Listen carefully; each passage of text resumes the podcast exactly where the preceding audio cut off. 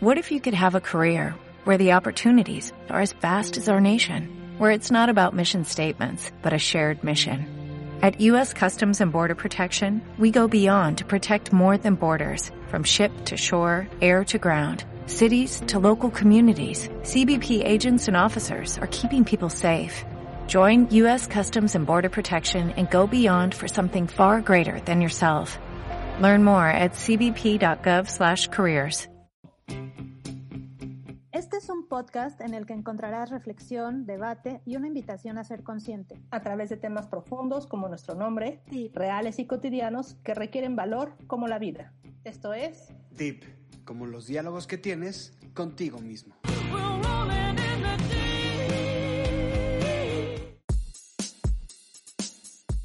¿Qué tal? Buenos días, tardes, noches a todos nuestros eh, Deepers, que ya estamos en nuestra segunda temporada, muy emocionadas, porque como les habíamos anticipado, tenemos grandes invitados, ya verán el que tenemos el día de hoy. Pero bueno, yo soy Pris, conmigo está Dani. ¿Cómo estás, Dani? Muy bien, Pris, muy contenta porque este es, un, este es uno de los invitados que ya más o menos les habíamos dicho, pero no habíamos revelado el nombre. Pero es, fíjate, es colombiano, su nombre empieza con J y no es Juanes. Sí. ¿A quién tenemos bueno. hoy? ¿A quién tenemos hoy, Pris? Mira, brevemente te podría decir, nuestro invitado es un conferencista y es coach de mujeres, experto en temas de autoestima y seducción, digamos. Evidentemente ha hecho muchas más cosas, ya nos irá contando a lo largo de la entrevista, pero demos la bienvenida a Jorge Espinosa. Hola, ¿cómo están? Hola Dani, hola Pris, ¿cómo va todo? Qué alegría estar acá con ustedes. Estamos muy contentas de tenerte por fin, Jorge, porque tú tienes mucho que iluminarnos. Era más No, una para iluminar necesidad una lámpara, personal. para, para iluminar una lámpara. Yo estoy aquí es para ayudarles un poquito y ya. La Sí. verdad es que para nosotros es como súper, este, o sea, me da tanta curiosidad esto de que seas un coach experto en seducción. Todos hemos visto la película de Hitch y obviamente sé que todo el mundo te la menciona y te relaciona con eso. Pero, ¿qué tanto de eso es cierto?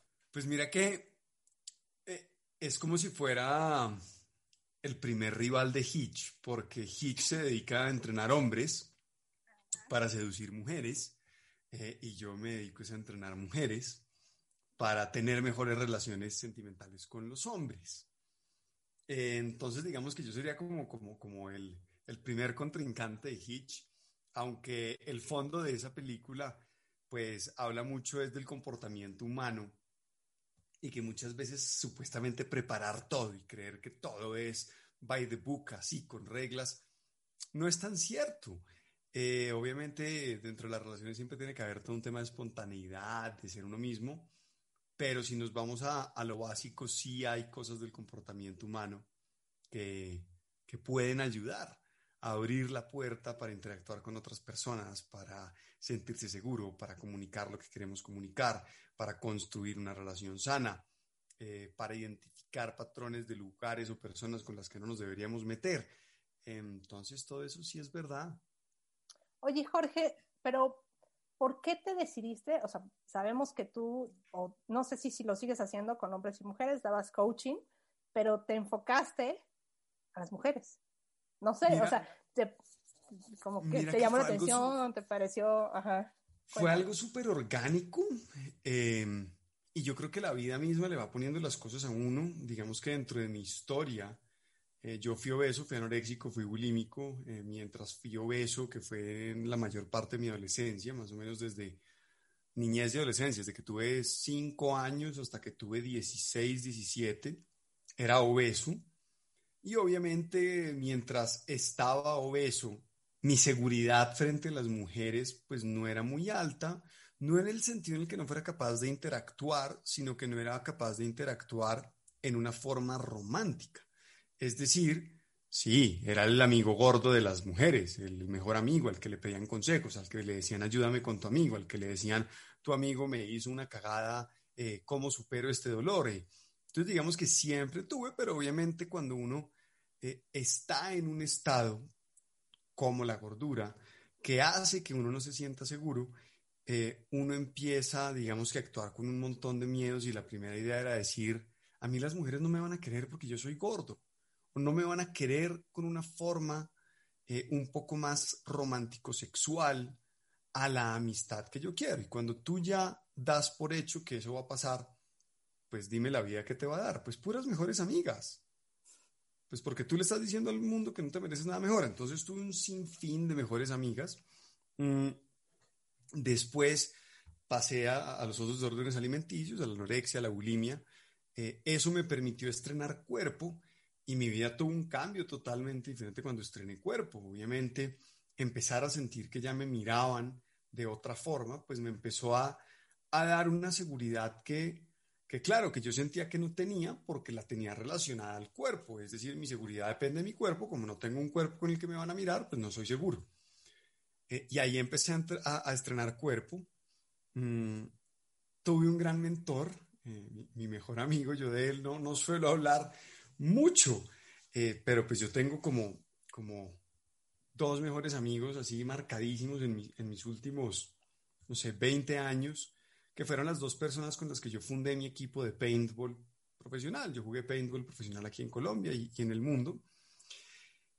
Uno de ellos falleció, que es parte de mi historia de por qué recaigo en los desórdenes alimenticios y por qué conozco el coaching y por qué conozco la hipnosis y eso. Pero el otro, que sigue vivito y coleando, eh, él siempre fue como el player, el que se las levantaba todas, el que podía con todas. Entonces, obvio, cuando yo empecé a estrenar cuerpo, este viene y me, me abraza bajo su ala y me dice, no, venga, yo le voy a enseñar cómo es esto.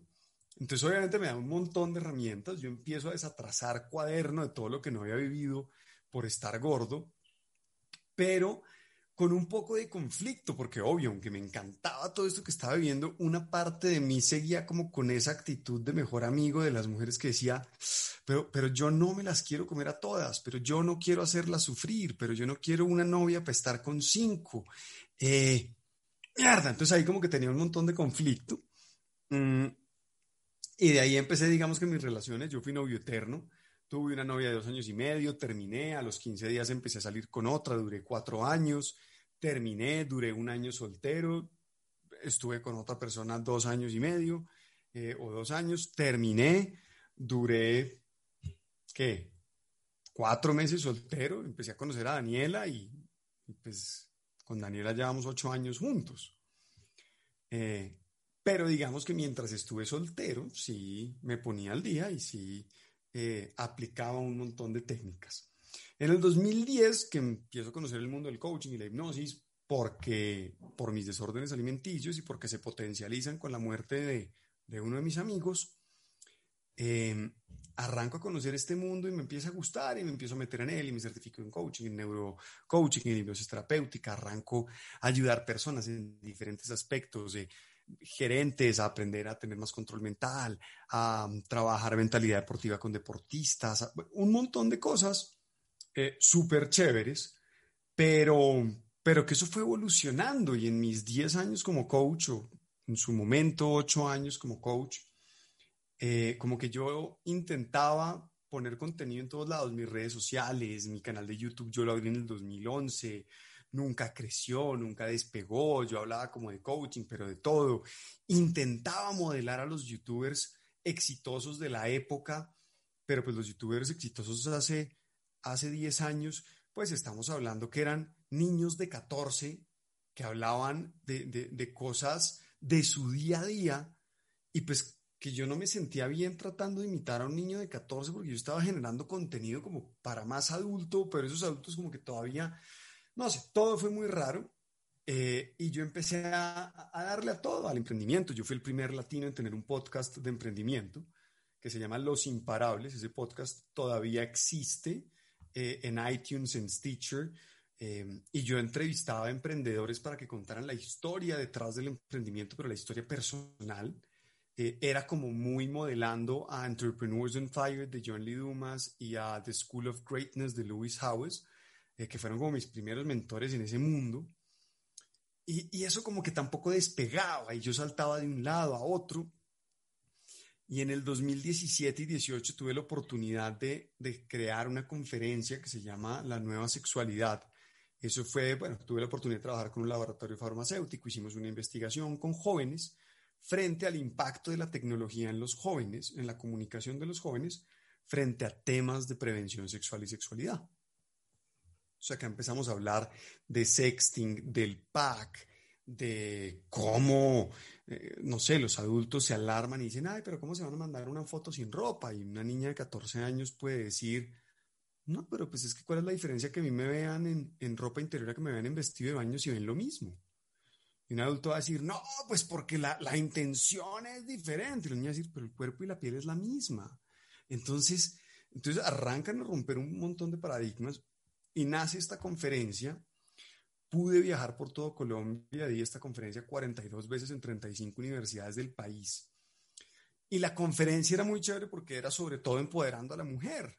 Digamos que en este estudio nos empezamos a dar cuenta, eh, no nos empezamos, me empiezo yo a dar cuenta porque eso es algo que, que, que siempre ha existido, como de la cultura machista que hay en Latinoamérica, sin entrar en temas de feminismo y machismo y de qué es el patriarcado, nada de esa vaina, sino que simplemente como sí, a las mujeres las crían con un miedo, las protegen más, la virginidad de la mujer es más importante que la del hombre, eh, un montón de ideas, pues que yo no soy de los que juzgue el pasado, yo, a mí nunca me van a ver diciendo, ay, es que antes hacían, ah, lo que hacían era lo que creían bien lo que hacían eran las herramientas que mejor tenían. Entonces, a mí no me gusta caer en errores anacrónicos de juzgar el pasado con las herramientas del presente.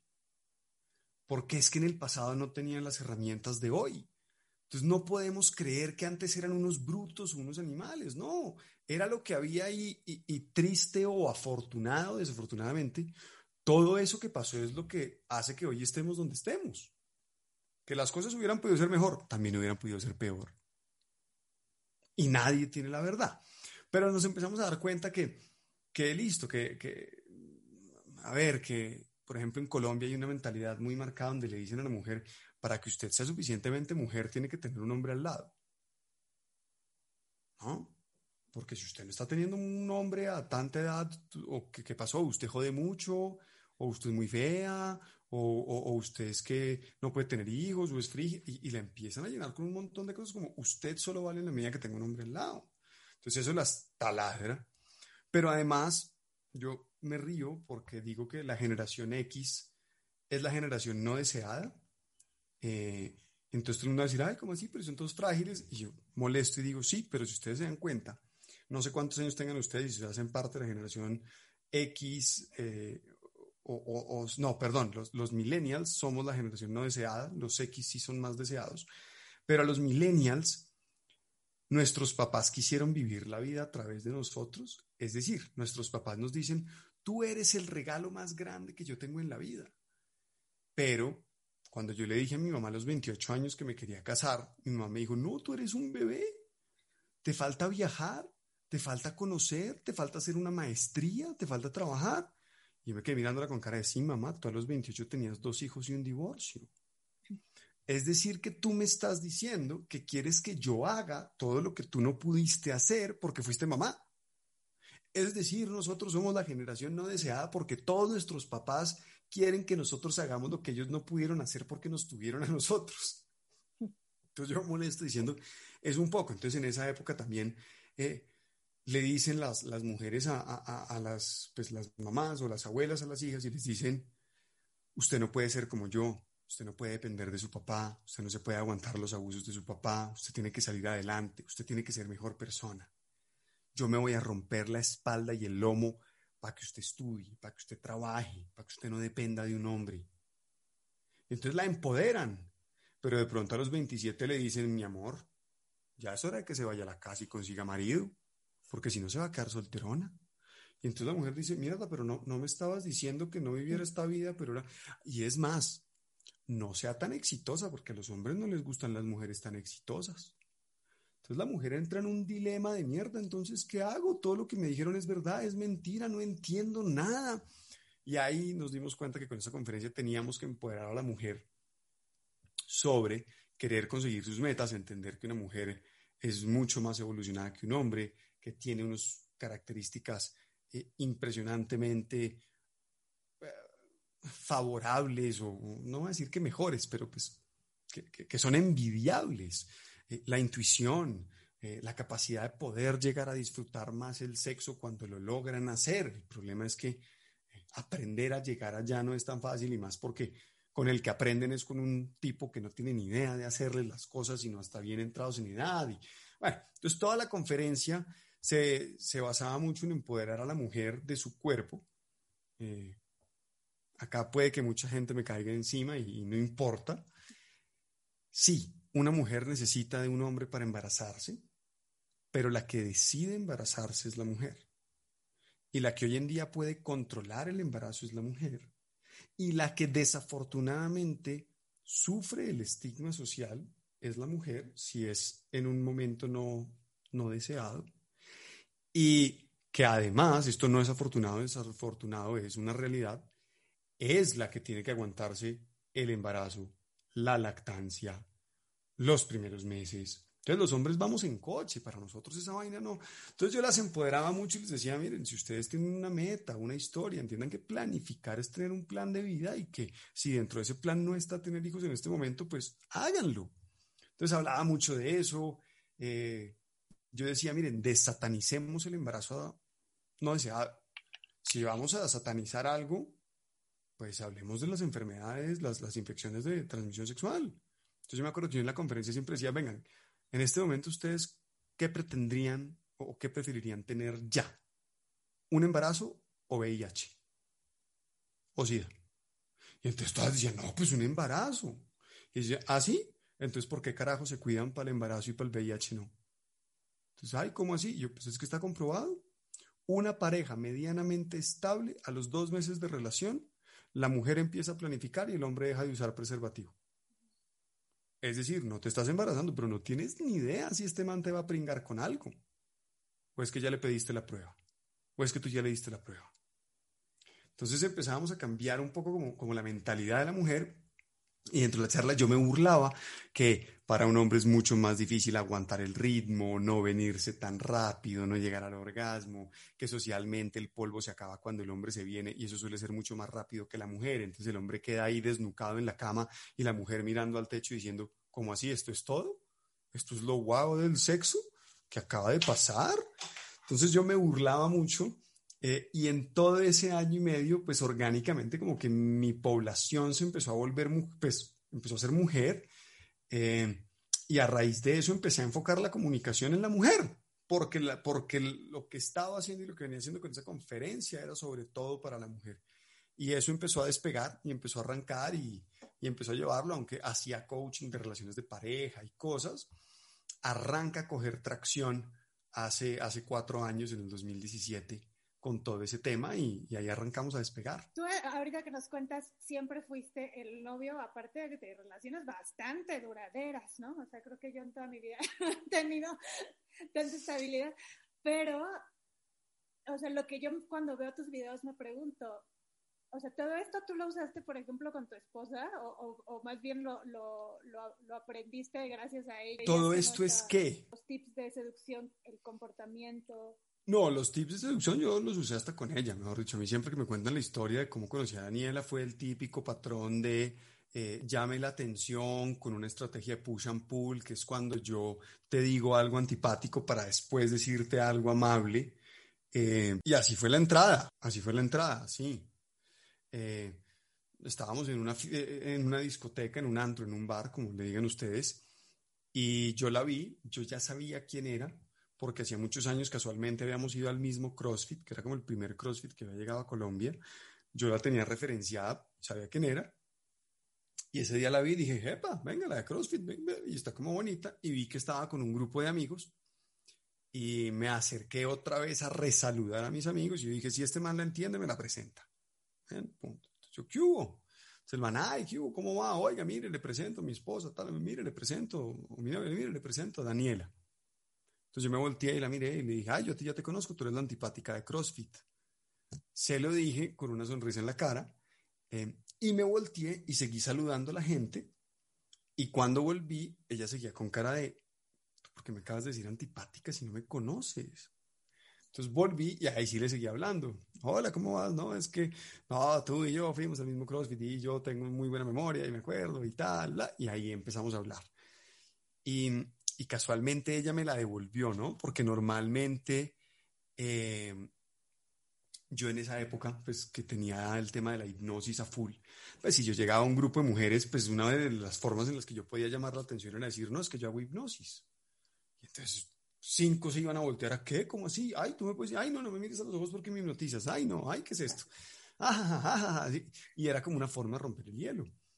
Y entonces ella, no, ¿y tú qué haces? Tal, tal, tal. Y ella me dijo, no, yo trabajo en no sé qué. Y yo, ay, qué chévere, yo sé un poquito de esas cosas. Y, no, ¿y tú qué haces? Y yo le dije, no, yo hago hipnosis. Y se quedó mirándome y me dijo, ajá, ¿y en verdad qué haces? y yo, ufu, no, no, no, ven, yo, yo hago hipnosis. Ajá, ¿y en verdad qué haces? ¿Qué haces de tu vida? Y yo, ¡ay! Me la devolvieron con toda. Ahí tienen por ser antipático, tome su coñazo. Entonces ahí menos mal vi un amigo y le dije, oiga, venga, cuéntele a ella yo qué hago porque no me cree. Ella no miraba a mi amigo, me miraba a mí a ver si yo le hacía señas a mi amigo como de, ay, mire, dígale que, hipnosis.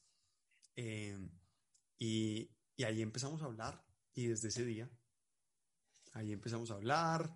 A los dos días yo la invité a comer y, y bueno, y, fuimos. Pero yo creo que más allá que las técnicas de seducción, creo que doy gracias a, haber tenido esos tres años de experiencia de, coaching y de hipnosis y estar metido mucho en el desarrollo personal, seguir a grandes mentores como Tony Robbins, como Lewis Howes, como eh, Ramiro Murillo, bueno, mucha gente eh, porque eso digamos que me ha dado las herramientas para tener y construir una relación sana con Daniela. Eh, porque muchas veces la gente se queda con el pasado, ¿no? No sé si a ustedes alguna vez le ha pasado que una amiga de ustedes arranca a salir con un tipo que tiene mala fama. No, es que él fue infiel con la exnovia, no, es que él le gritaba a la exnovia, no, es que... Y entonces lo, estigmatizan por eso, pero hay dos cosas. Uno, la gente sí cambia. Y dos, eh, nosotros sí somos seres de acción, reacción y de un estímulo de ambiente. Es decir, yo no puedo estar con todo el mundo porque no todo el mundo saca mi mejor versión. Y yo sé que yo debería decir, no, pero yo me debo controlar y, y debo ser responsable y siempre debo ser mi mejor versión. No, así como yo sé que yo no saco la mejor versión de todo el mundo. Hay personas que no me soportan. Hay personas que me deben ver y van a decir, ay, este man que se cree todo engreído porque, porque le habla a las mujeres. ¿Sí Hay gente a la que no le va a caer bien y saco su peor versión. Entonces, parte de aprender a crear buenas relaciones y tener esas herramientas es poder aprender a sacar la mejor versión de tu pareja y a sacar tu mejor versión. Y eso es algo que hemos construido con Daniela y que lo hemos hablado y que ella me ha aportado un montón de cosas que yo no tenía y yo le he aportado un montón de cosas que ella no tenía y que a la hora de llegar a las discusiones, que son los puntos álgidos, eh, hemos sido súper claros desde el principio. Entonces, por ejemplo, no sé, yo tengo parejas que, que, que yo oigo que se quejan, ah, es que a él no le gusta dormir. Eh, nosotros aquí en Colombia usamos la expresión arrunchado, eso es como, como, como cuando uno está en cucharita como que los dos están así. ¿Sí, ¿sí entendieron? Como ahí, como abrazaditos. Ah, como acurrucados. Acurrucados. Eso, acurrucados, nosotros le decimos arrunchados. Entonces, no, es que es fatal, a él no le gusta dormir arrunchado y, y el otro diciéndome, no, marica, es que no duermo por estar arrunchado, qué mamera, me da calor, se me duerme el brazo, ¿qué, qué es esta nada Entonces yo, por ejemplo, con Daniel así desde el día uno le dije, mira, aquí lo más importante es el sueño. Porque si tú no duermes bien y yo no duermo bien, mañana no vamos a estar bien para tratarnos bien. Entonces, chévere, beso, beso, abrazo, abrazo, nos podemos arrunchar dos segundos eh, y, ya cuando se va a dormir, cada uno para su lado de la cama, porque cada uno tiene que dormir. Y a mí dice, totalmente de acuerdo. Entonces, como que empezamos a hablar de temas que normalmente la gente no habla o ve como problemas. Y ahí fue donde empezamos a construir el típico caso. Sí, yo acompaño a Daniela a los planes familiares de ella. Sé que hoy en día es mi familia extendida y paso feliz. Ella me acompaña a los míos. Pero el día que ella no quiera ir, tiene toda la confianza de decirme, hoy no quiero ir, hoy me quiero quedar en la casa viendo televisión. Es más, vete tú solo con Tiago. Y lo mismo, el día que yo no quiero ir a un evento, le digo, yo hoy no quiero ir, quiero hacer otra cosa, quiero hacer... Y en ningún momento es, ah, no te soportas a mi familia. Claro, es que como tú a lo mío no vas y yo a lo tuyo sí voy, sino, a ver, somos maduros y somos grandes y, y, cada uno tiene vida independiente y cada uno tiene familia independiente. Y hay veces es bueno estar con su lado de la familia sin el otro. Bien, claro. entonces desde un principio trabajamos mucho como en eso, como en poder tocar esos temas que normalmente para la gente son tabú. O, ah, no, a mí no me hable de su sexo. ¿Cómo que no? Si mi sexo es mi historia. Si todo lo que yo te puedo ofrecer, bueno o malo, es porque lo aprendí de allá. Entonces, ¿qué, qué, qué crees? ¿Que, ¿Que era virgen cuando te conocí? No.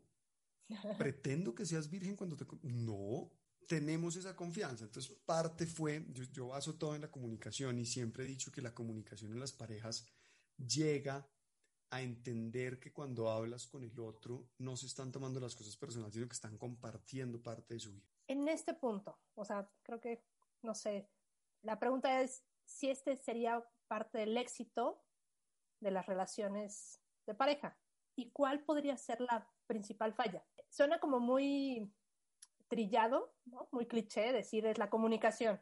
Uh -huh. Pero bueno, vaya, es, es verdad, ¿no? En tu uh -huh. experiencia precisamente, porque has trabajado, has coachado a muchas personas y en tus palabras, pues digamos, si tuvieras que decir cuál es el éxito o cuál es parte del éxito de las o del fracaso de las relaciones, podrías, no sé, si podrías, ¿eh? a lo mejor me dices, no, son muchas y... Mira, la, la comunicación, pero ¿por qué? Porque la comunicación es la que cierra la brecha entre las tres relaciones que hay en una relación. Cuando tú estás en una relación con una persona, hay tres relaciones. La que tú tienes en tu cabeza con la otra persona, la que la otra persona tiene en su cabeza contigo y la que realmente tienen. La comunicación es la única forma de cerrar esa brecha que hay entre lo que yo creo que tengo contigo y entre lo que tú crees que tienes conmigo. Entre lo que, yo creo que es la razón y lo que tú crees que es la razón. Y la mayoría de parejas no hablan esas cosas porque por lo general esa relación arranca o con un ideal o con lo que no te gusta. Entonces, si a mí en mi cabeza no me gusta que hagas esto porque me parece tal cosa, no te lo suelo decir y no te lo suelo decir de buena manera. Te lo voy a decir el día que no aguante más y explote. Y si arranco atacándote o con un grito, con una pelea, pues eso no va para ningún buen lado. ¿Mm? Sí. Entonces, la comunicación para mí es por eso. Porque es que si yo en mi cabeza creo que tú eres virgen y tú en tu cabeza crees que como yo fui perro antes, puede que te vaya a poner los cachos. Y no somos capaces de hablar de, no, mira, yo ya viví mi vida y no me interesa poner en riesgo lo que tengo contigo por ir a comerme a otra persona. Y tú abres la cabeza y eres capaz de decir, entiendo que tuviste una historia. Entiendo que no eres virgen. Y lo hablamos, empezamos a construir una relación que es real pero la mayoría de relaciones no son reales porque son las que cada quien lleva en su cabeza. Entonces, el típico ejemplo es, Juana le dice a sus amigas, ay, es que Andrés es todo bonito, Andrés me escribe todos los días, me saluda, me dice mi amor, buen provecho a la hora del almuerzo, me dice mi vida, buenas noches y me manda un besito, y él me escribe todos los días y Andrés es perfecto. Y uno va y le dice a Andrés, oiga Andrés, venga usted, ¿verdad? Le escribe todos los días porque le nace. Y Andrés dice, le voy a decir la verdad, no me cuesta nada y lo hago porque sé que eso le aporta la relación, pero me encantaría no tener que hacerlo. ¿Y cómo así que tener que hacerlo? Lo que pasa es que yo el día que no le mande un mensaje a Juana, Juana va a empezar, ya no me quieres, estás raro, ¿qué pasó aquí? Tú antes me escribías todos los días y ya no, esta vaina cambió, esta vaina se fue a la mierda. Entonces, mientras ella cree que, que, Andrés es perfecto por eso, Andrés dice, América, ojalá, yo no tuviera que escribir todos los días. Pero ser me armaría un mierdero con Juana. Entonces, para evitar ese mierdero, pues si hago algo que no me cuesta, que es escribirle todos los días. Entonces, mira cómo hay dos relaciones. Cada quien tiene su relación y a cada uno le gustaría decirle, pero no se han sentado a decirse, mi amor, el día que no te escriba no es porque no te ame, es porque de pronto estaba haciendo otra cosa, es porque tal. Y que de pronto ella le diga, no, a mí sí me encanta que me escribas porque me siento querida. Y puedan llegar a un acuerdo. Y esa es la tercera relación que es la real. Pero la mayoría de relaciones funcionan así. Por eso es la comunicación y te respondo a las dos preguntas. ¿Por qué la mayoría fallan? Porque no viven la relación en la que están, sino el ideal que tienen en su cabeza. ¿Cómo podrían mejorar la relación? Con la comunicación que los pone en el plano de la relación real. Ahorita tú en, este ejemplo me estás hablando de, dos personas maduras, ¿no? Que, que, saben que están comprometidas, que ya, o sea, ya, ya, ya están en una relación. Pero, por ejemplo, cuando eres una, como tú lo, has, lo has, dicho en tus videos, una mujer de 10 o un hombre ¿no?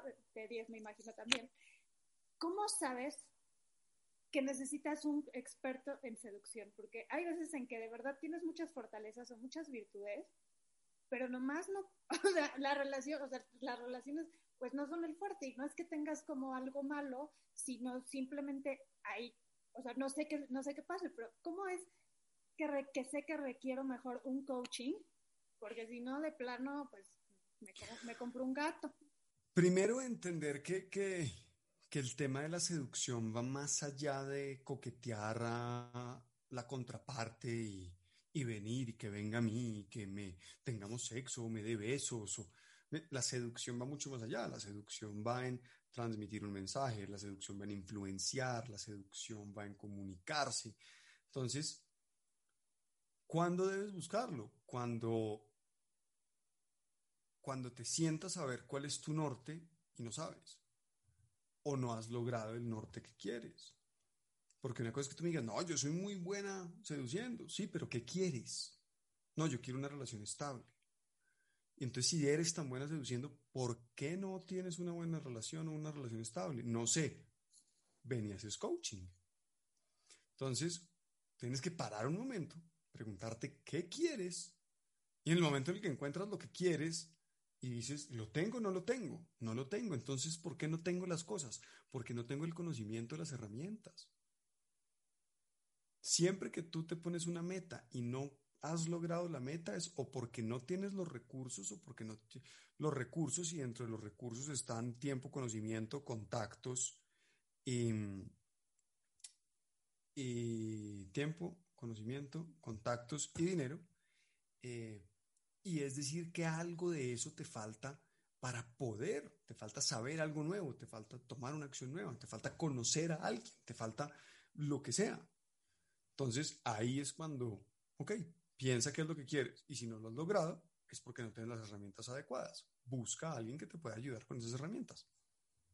Ahí encuentras el coaching. Porque también siento, o sea, es como una perspectiva mía, ¿no? O sea, que el, animarte a hacerlo te implica aceptar que algo estás haciendo mal, ¿no? O que algo, algo está como mal contigo. Entonces, pero ¿cómo, quitar como ese estigma?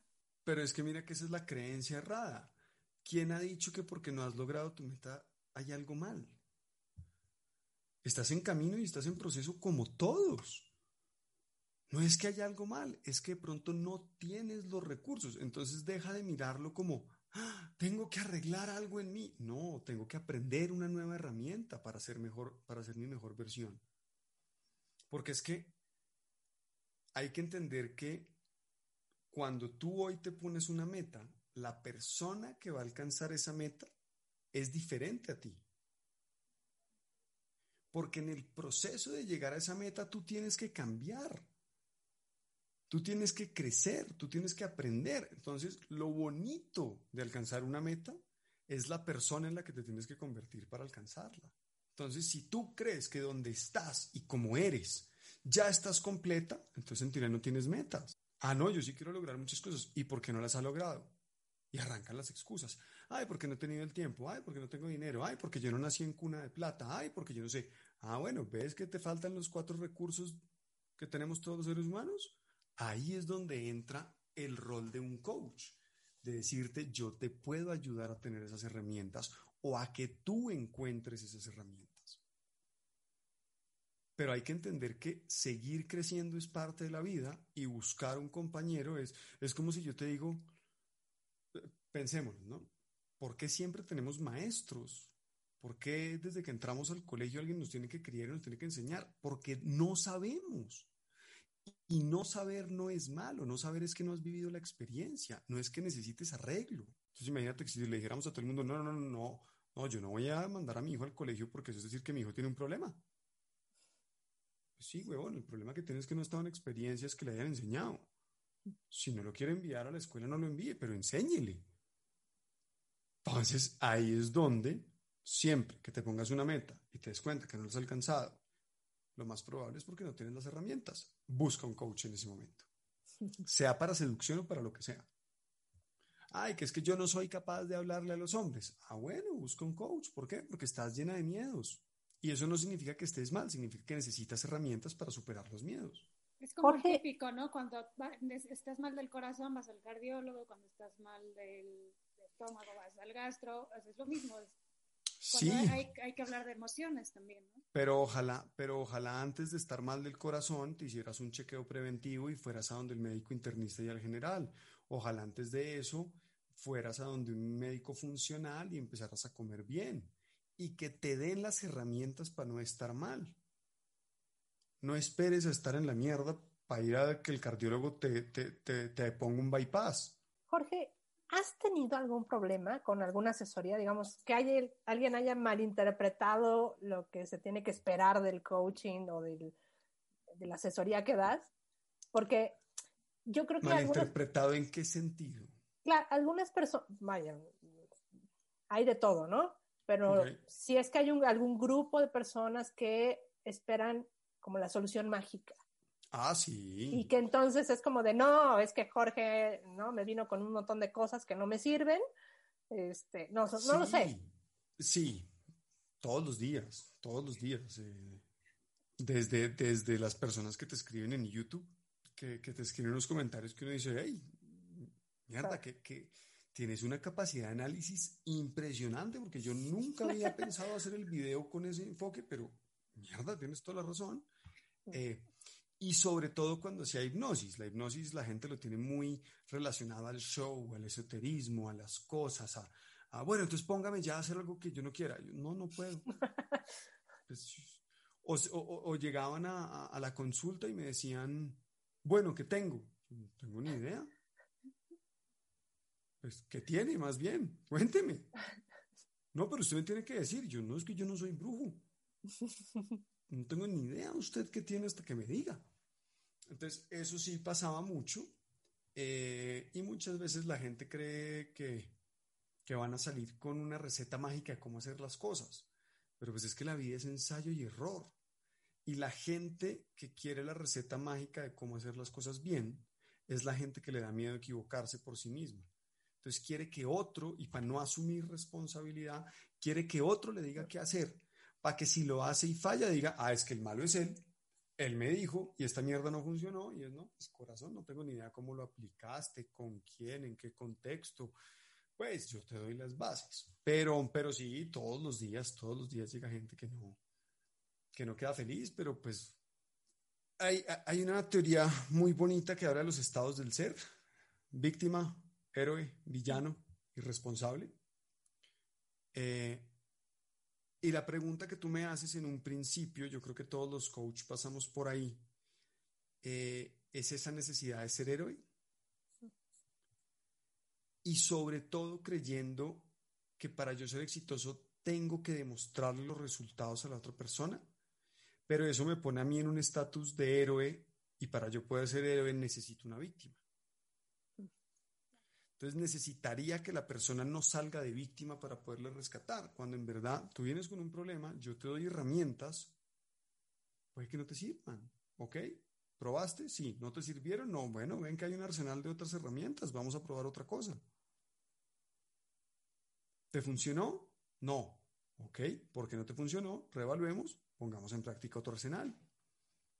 Pero a la gente le da miedo intentar y hacer. Entonces la gente está esperando ahí a que, a que no, yo no me voy a, yo no me voy a, yo no voy a tener novio hasta que conozca al príncipe azul. ¿Y cómo coños vas a saber que es el príncipe azul si ni siquiera es tu novio? Por probabilidad, entre más hombres conozcas, más probabilidad tienes de encontrar uno chévere. Pero si tú crees que en 7 mil millones de habitantes que hay en el mundo, el amor de tu vida casualmente nació en la misma ciudad y a dos casas tuya. y que te lo vas a encontrar, ¿no? Y que lo vas a encontrar ahí mismo. No, tienes que empezar a conocer gente y te vas a dar cuenta que el amor de tu vida podría ser cualquier persona con la que te la lleves bien y decidas construir. Jorge, a mí sí hay algo que me, que me ha gustado de, de, tus videos, es que creo que justamente, como dice Pris, no es que tengas la fórmula mágica, como que te enfocas en, en, decir la verdad y en decir como algo honesto y centrar a las personas en la realidad, a las mujeres en la realidad. Hay uh -huh. algo que me encantó de tus videos, que, que, es como tu teoría de los helados de vainilla y de, de chocolate. Uh -huh. que es que, en el que hablas que de verdad, o sea, pues a, a veces las cosas son como son, no, no, hay como mucho de dónde sacarlo. ¿Nos podrías platicar un poquito de esta teoría de los helados? Sí, pues básicamente es, es entender que si, que si a mí no me gusta el helado de chocolate, digamos que los helados tuvieran vida, y yo llego a una heladería y yo quiero un helado de vainilla y el de chocolate empieza, no, no, pero cógeme a mí, cógeme a mí yo soy el chocolate, yo soy más rico, pero a mí no me gustan los helados de chocolate. Pues no es culpa del helado de chocolate. Es un tema que a mí no me gustan los helados de chocolate. Eso no significa ni que el helado de chocolate sea feo, ni malo, ni esté dañado, ni tenga problemas. Seguramente detrás mío en la fila hay uno que va a llegar y decir, ay, yo quiero ese, ese helado de chocolate. Ah, no, es que yo quiero es que me compre el anterior. Ah, bueno, pues pues mierda, vuélvete helado de vainilla, ¿por qué? Porque si a este man no le gusta lo que está haciendo. Entonces muchas veces, que es lo que yo siempre pregunto, es, una cosa es que una persona te atraiga, otra cosa es que te guste. ¿Cómo te va a gustar alguien a quien no le gustas? ¿No, no debería ser un prerequisito para que a mí me guste a alguien le debo gustar? Ah, no, que para que a mí me parezca interesante, atractivo, claro, no lo conozco, pero si después de conocerlo me doy cuenta que no le gusto y me doy cuenta que además tiene un montón de falencias, además de lo que me atrae, pues entonces yo de pronto tomo la misma decisión y digo, no, definitivamente a mí tampoco me gusta. Gracias. Pero esas ganas de, de, de, creer que es que le tenemos que gustar al otro, pues vas a perder mucho tiempo en tu vida. Y primero pasas como por un proceso de, de amor propio y de, de, aceptación, ¿no? O sea, sí, para, sí, que, sí. para que puedas hacer, tener este entendimiento de, bueno, pues este, no eres tú, es que es el lado de chocolate. Sí, sí, oye, qué pena, no me gustan los helados de chocolate. Sé que no eres un helado y que tienes muchas más propiedades, sí, pero a mí me gustan los helados de vainilla. No me pueden obligar tampoco a que me guste el helado de chocolate. Ahora con la pandemia, o sea, porque muchos consejos son como de ir a buscar, ¿no? Y conocer gente o conocer, ¿no? Sí. En este caso, como en esta búsqueda de tu pareja, bueno, ir explorando. Pero sí. evidentemente ya llevamos un año de pandemia, posiblemente sigamos este otro año en lo que todo el mundo se vacuna y todo lo demás. Sí. ¿Qué pasa ahí? ¿Cómo, o sea, hay dinámica, no hay dinámica? ¿Sugieres que sí haya como este ligue por redes? Claro sin saber sí. cuál es la dinámica, o sea, sí puedes percibir la misma química o no sé, o sea, que cómo, pues, cómo es esta pues, nueva... Seguramente inicial, inicialmente la misma química, seguramente no, porque no hay olores, no hay tacto, no hay... Sí, el video puede ayudar, las fotos pueden ayudar y seguramente, pues, la química se tendrá que crear en otro momento, pero pues tienes que abrir espacios y situaciones. Uno, no sabemos hasta cuándo vamos a durar aquí. Eh, y dos, el mundo cambió. Entonces, hay muchas mujeres que me preguntan, ay, pero, pero ¿será que si voy a encontrar un buen hombre en una aplicación? Y entonces, ¿dónde lo ibas a encontrar? Si no estuviéramos en pandemia, ¿dónde lo ibas a encontrar? No, no sé, de pronto en un bar, en una discoteca, en un restaurante, ok. ¿Cuántos años llevas saliendo? ¿Cuántos bares has ido? ¿Cuántas veces has salido? Ah, fue pucha. Tengo esta, llevo saliendo 18. Salía, sí. En esos 18 años saliendo, ¿ya encontraste el amor de tu vida? No. ¿Y se te acercaron muchos hombres? Sí. ¿Y por qué no funcionó? No, porque eran unos imbéciles, unos y otros eran perros y otros no me gustaban. Ya. ¿Y dejaste de salir? No. Entonces, ¿qué crees? ¿Que porque abriste una app, el primer huevón que te habla así es? No, abres una app y va a pasar lo mismo. Se te va a secar el morboso, el borracho, el tímido, el mentiroso, el estafador. El... Y tú, así como en la discoteca, decías, oye, no, mil gracias, te volteabas y seguías hablando con tus amigas pues en el app es aún más fácil. Dices, oye, no, mil gracias, y lo bloqueas.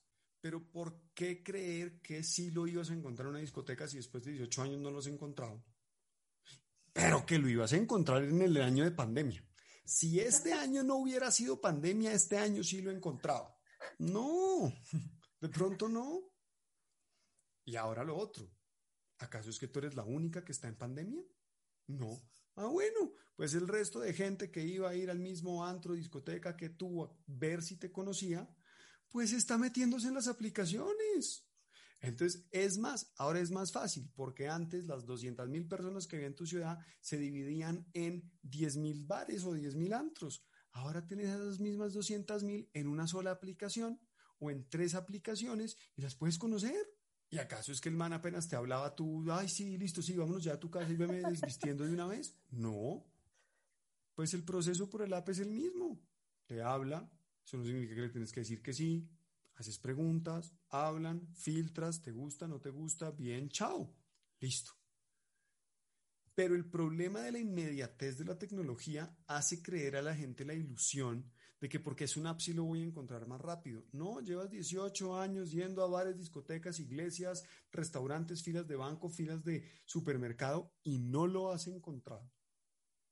Seguramente porque te da pena hablarle al señor de la fila del banco de ta, porque qué van a pensar de mí, porque creerán que soy una cualquiera, porque pero llevas 18 años sin encontrarlo. Y ahora crees que lo vas a encontrar en tres días en una app. No me jodas. Pues claro que hay que ir a hablar, dialogar, hablar, platicar, conocer. Entre más conozcas, más probabilidad de encontrar a alguien chévere. Jorge, y ahora sí, casi, casi para cerrar, no puedes dejarnos ir, más bien no podemos dejarte ir. Sí. Que nos digas cómo podemos filtrar y saber que, o sea, ya sea en una aplicación o cuando en algún momento, en algún día volvamos a salir a la calle, ¿cómo saber que alguien sí es bueno para ti? Mm, nunca lo vas a saber. Una pista.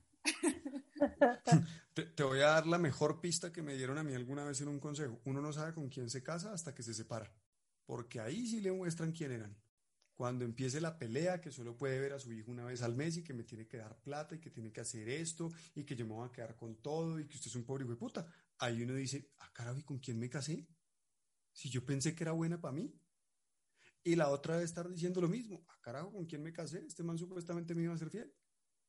Entonces, obvio, hay cosas que tenga tus valores, que tenga un norte interesante, que dentro del checklist que tú tienes de cosas buenas y malas lo cumpla.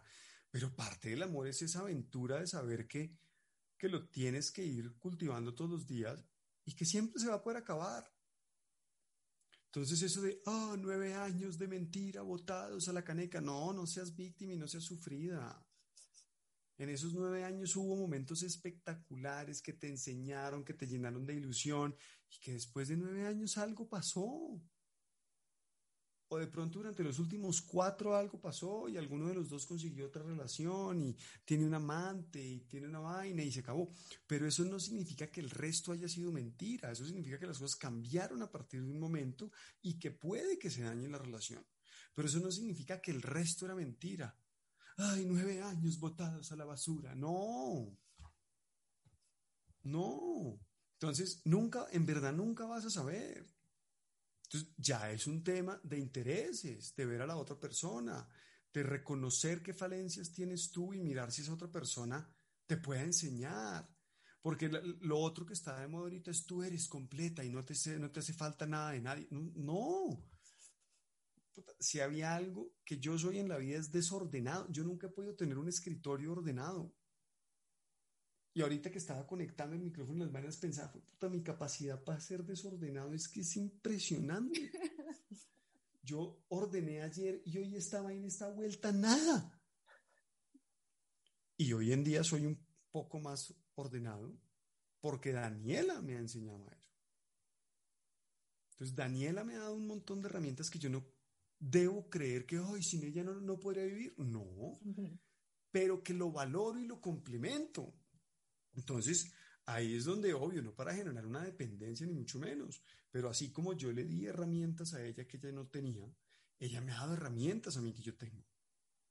Entonces, ahí es donde tú puedes empezar a ver si la persona te parece chévere, que sea diferente a ti, que te pueda aportar, que tú le puedas aportar, que tengan conversaciones interesantes, que tengan un mismo norte. Ahora lo otro, y esto pues es un tema obviamente álgido y, y ya depende de la contraparte, pero, pero no, no, el problema más grande de la humanidad no es la infidelidad. Yo, yo entiendo el dolor que nos da sentir que nos cambiaron por una noche de pasión por otra persona. Pero eso no significa que el resto de cosas que vivas tú con tu pareja sean mentira. Entonces, que él te trate bien en la casa y tenga un amante no significa que es mentira que te trata bien. Significa que él está tomando una decisión que está impactando otras cosas y que está en ti decir, oye, ¿sabes qué? A mí la verdad pues, no me interesa, a mí sí me gusta la fidelidad, es parte de mis valores, es parte de mis cosas, pero eso no te lleva a decir que el resto fue mentira. Era absolutamente real en ambos lados. Entonces, sí hay que ser un poco más responsable a la hora de saber, espera lo mejor, pero prepárate para lo peor. Y nunca vas a saber con quién estás hasta el día que te separes. Uno, lo vas a conocer por la razón por la que te separaste. Y dos, lo vas a conocer en la razón o en la forma en la que sean cuando se separaron. Ya muy tarde. No, ¿por qué muy tarde? Más bien en el momento justo. Si me entiendes? Porque la gente actúa diferente según el contexto. Ese cuento es decir, yo soy la misma persona siempre. Mentira. Usted no es la misma persona siempre. Usted no es el mismo hablando conmigo que hablándole a un niño de tres años. Usted es usted hablando conmigo y usted hablando con un niño de 13 años. Y eso cambia su contexto. Entonces, no, te, te, entiendo la pregunta y es lo bonito de, sí, mira, pero volvemos a lo mismo. Uno, si estás buscando un hombre 10, y supuestamente encuentras un hombre 10, él tiene un problema, que es que él quiere una mujer 10. Y ni tú eres una mujer 10, ni yo soy un hombre 10, porque perfectos no somos. ¿Bien? Entonces, dejan de buscar un hombre 10 porque ustedes no son una mujer 10. Yo no soy un hombre 10. Daniela no es una mujer hombre 10. Entendiendo que la perfección no existe. ¿Listo? Y de ahí entiende que siempre va a haber decisiones que puedes tomar sobre lo que te guste y lo que no de una persona, pero, pero nunca vas a estar segura de la persona que tienes al lado. Por eso todos los días debes tomar la decisión de actuar de la mejor forma. Si la forma en la que tú actúas con tu pareja en los primeros tres meses es la misma forma en la que decides actuar a los 10 años, la relación nunca se va a acabar. Pero eso es una decisión. Entonces ahí es donde cambian las cosas. Es que, bueno, no sé, a mí me parece que hay como muchos, es un cambio de mindset, de un montón de ideas que traemos y que la verdad, o sea, está bueno platicar con alguien que tiene como claridad, ¿no? En cosas en las que uno a lo mejor, a lo mejor no. Entonces, esta, la verdad es que podríamos hablar muchísimo más contigo. me, me encanta. Ya se nos está yendo el tiempo, pero de hecho te vamos a invitar otro, en otra ocasión. Más, más que feliz. Pero sí, míralo, míralo de esta forma. La mayoría de gente no logra las cosas que quiere. La mayoría de gente no es el mejor profesional, la mayoría de gente no tiene la relación que quiere, la mayoría de gente no tiene el carro de sus sueños, la mayoría de gente no tiene el apartamento de sus sueños, la mayoría de gente no tiene la relación de sus sueños y hoy en día la mayoría de gente se separa. Y no solo se separa de la persona que, con la que decide casarse, es que seguramente terminó cuatro, cinco, seis relaciones antes de casarse. Técnicamente eso es separarse. Mi mamá se burlaba y me decía a mí, sí, yo a los 28 tenía dos hijos y un divorcio. Tú a los 28 has tenido tres divorcios. Que terminaste una relación de, cuatro, de dos años y medio, de cuatro y de dos. Y relaciones intensas siglo XXI, donde los papás ya no joden tanto, donde nos veíamos todos los días, donde eh, nos quedábamos a dormir uno en la casa del otro, donde jugábamos a la casa sin responsabilidades. Bien, entonces, pues, la mayoría de las cosas fallan. Es decir, que la mayoría de la gente está haciendo las cosas como fallan. Entonces, ¿qué puedes hacer para que las cosas te salgan como los de la minoría? Y ahí tienes que cambiar tu mindset y decir, es que yo no quiero ser de la mayoría. Es que yo quiero luchar por tener el buen matrimonio que quiero. Que si sé cómo cagarla, dame cinco minutos y me separo de Daniela. Seguro, la cago, pero esta vida y la otra. Pero no me interesa. No me interesa. Ay, pero es que todos los hombres son perros, ¿no? La mayoría no son, no son capaces de aguantarse y de poner en una balanza dolor, placer, lo que pasa. Seguro, si me pone una mujer buenísima enfrente que me dice, mi hermano, ya, hágale, quítese la ropa. Seguramente mi instinto animal dice, huevón, desvístase ya. Y ahí afortunadamente tengo que patear la racionalidad y decir, no, no, no, no, espérate, espérate, espérate, me vuelvo a conectar con mis emociones. Yo voy a poner en riesgo todo lo que he construido con Daniela por este momento. Uy, qué delicia de momento. Sí, sí, sí, pero voy a poner en riesgo la delicia de ocho años de vida que llevo y los que me quedan por este momento. No, perfecto. Ahí está mi decisión. Que me duele, que puedo terminar con dolor de novio, que tengo que llegar a la casa pues a, a bañarme en agua fría. Seguro. Seguro, porque soy ser humano. Pero tomo una decisión. Entonces ahí es cuando empezamos a hablar de la racionalidad del amor. Es, es una decisión. Y yo no puedo pretender que en el mundo no haya gente más inteligente que yo, ni más guapa que yo, ni más querida que yo, ni más exitosa que yo. Daniela se podría encontrar un mejor tipo en cada esquina, pero hasta ahora ha decidido que sigamos con esto. Es una decisión que tomamos ambos todos los días. El día que alguno no la quiera seguir tomando, pues seguramente nos enteraremos y diremos, Ay, quiero tomar otra decisión. Sí, seguramente a uno le dolerá el desapego, es normal y bueno, hágale y busque a alguien más. Esperemos que no y que podamos seguir tomando esa decisión toda la vida y luchando todos los días por tratarnos como los primeros meses. Pero la mayoría de gente falla porque hace lo que la mayoría de gente hace. Ahí está el problema. Jorge, ¿dónde te podemos encontrar? Me pueden encontrar en Instagram como arroba espifat, espide espinosa mi apellido, fat de gordo en inglés, es decir, E-S-P-I-F-A-T. Eh, me pueden encontrar en YouTube como Jorge Espinosa. Con me ese. pueden encon- sí, Espinosa con ese.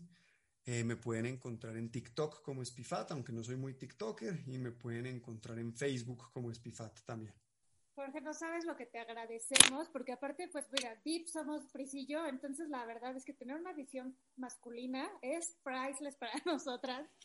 Te agradecemos muchísimo que hayas estado con nosotros, te agradecemos muchísimo tu labor, porque la verdad es que siempre que alguien te hable de amor, sobre todo propio, se agradece. Y bueno, pues esperamos tenerte muy pronto por acá, te vamos a estar siguiendo en todo lo que hagas. Gracias a ustedes por la invitación. Ahí estaremos en contacto. Muchas gracias, Jorge. Y ustedes que nos escuchan, muchas gracias por escucharnos. Síganos, por favor, ahí en redes. Estamos en Facebook e Instagram. Deep. Y nos escuchamos la próxima semana. Un besote. Chao. Chao, gracias.